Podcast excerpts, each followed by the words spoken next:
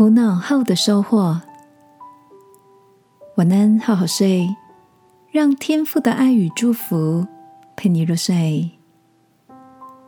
朋友，晚安。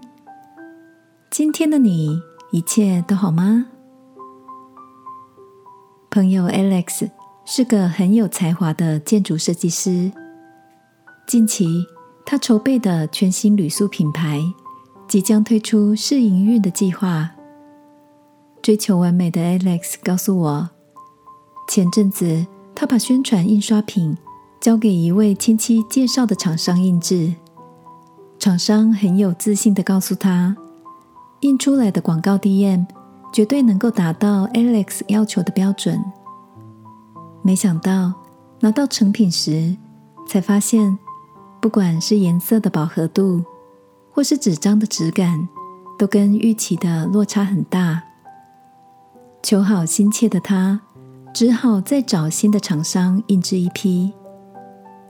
Alex 边懊恼着时间紧迫，事情忙中有错，却也边醒思自己在这个过程中所学到的教训，不该因为太相信对方，就疏于在过程中为细节把关。然而，他也提醒自己，在遇到状况后。更没有必要困在挫败感中太久。既然已经损失了时间跟金钱，赶紧想出解决的方案才是当务之急。Alex 的分享让我想起曾经在书上看到的一段话：那些曾让你苦恼过的事，都将变成你的收获。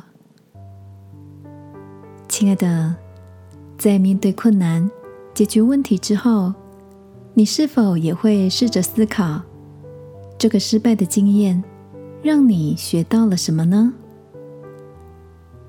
天父鼓励我们，就当放下各样的重担，奔那摆在我们前头的路程。今晚，让我陪你一起在祷告中翻转面对挫折的眼光，从中看见自己的成长。整理好心情，继续向着前面的目标出发，好吗？亲爱的天父，当我在失败的懊悔中打转时，求你赐给我出离漩涡的力量，带着新的收获与学习，继续在旅程上前进。祷告，奉耶稣基督的名，阿门。晚安，好好睡。祝福你，或成功或失败，都收获满怀。耶稣爱你，我也爱你。